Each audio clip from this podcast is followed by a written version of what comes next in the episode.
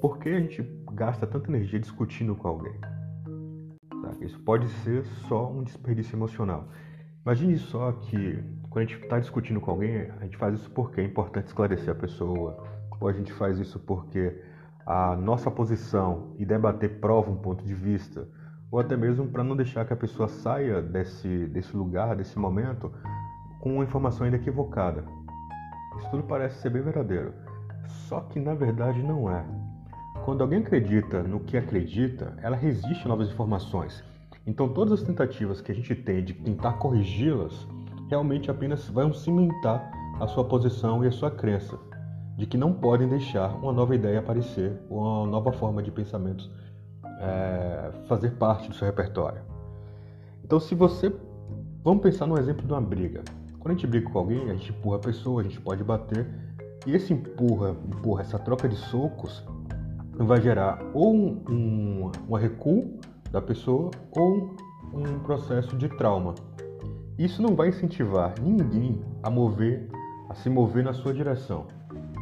Então, a gente não adianta a gente partir para um processo de discussão pela discussão, porque isso não necessariamente vai fazer a pessoa pensar mais próximo a gente. É apenas um, um, uma dinâmica de cabo de guerra. Agora, e se você gasta essa energia sabendo que está, vai ficar chateado, tá? que você vai se sentir desamparado, derrotado, por que você fazer isso? Você pode até ter fatos ter dados, ter informações do contrário para provar seu argumento, mas, por mais que tente, a pessoa com quem você está discutindo apenas vai fincar o pé e vai ficar firme na posição onde ela está. Em vendas, existe um termo chamado qualificação. Qualificação significa que você não perde tempo com alguém que provavelmente nunca comprará nada de você. Então você se qualifica para descobrir onde está essa pessoa no, no debate ou a posição dela em relação ao que você está trazendo. Porque discutir com alguém que não quer te ouvir não é qualificado. O ponto pode até parecer aberto para você, ela pode estar curiosa para isso, mas isso não significa que ela está afim de ouvir o que você tem a dizer. E aí vocês vão ter um processo de desacordo. O desacordo não é positivo nesse momento, porque ele não é formativo. Então, quando você distribui uma ideia com alguém que está trancado seus pensamentos, que não me mostrou que está interessado em ouvir o que você quer dizer sobre determinado aspecto, você vai enviar energia e não vai, não vai receber nada em troca. Então, de fato, a gente pensando na analogia da luta de novo, você está enviando a energia de que está atingindo a parede de tijolos e em vez de fazer isso, você está atingindo outra pessoa e essa outra pessoa não vai fazer nada para você a não ser a sua mão vai ficar doída de tanto você socar essa parede. Então isso não vai fazer nada no final das contas além de esgotar você. É realmente um desperdício do seu tempo e da sua energia.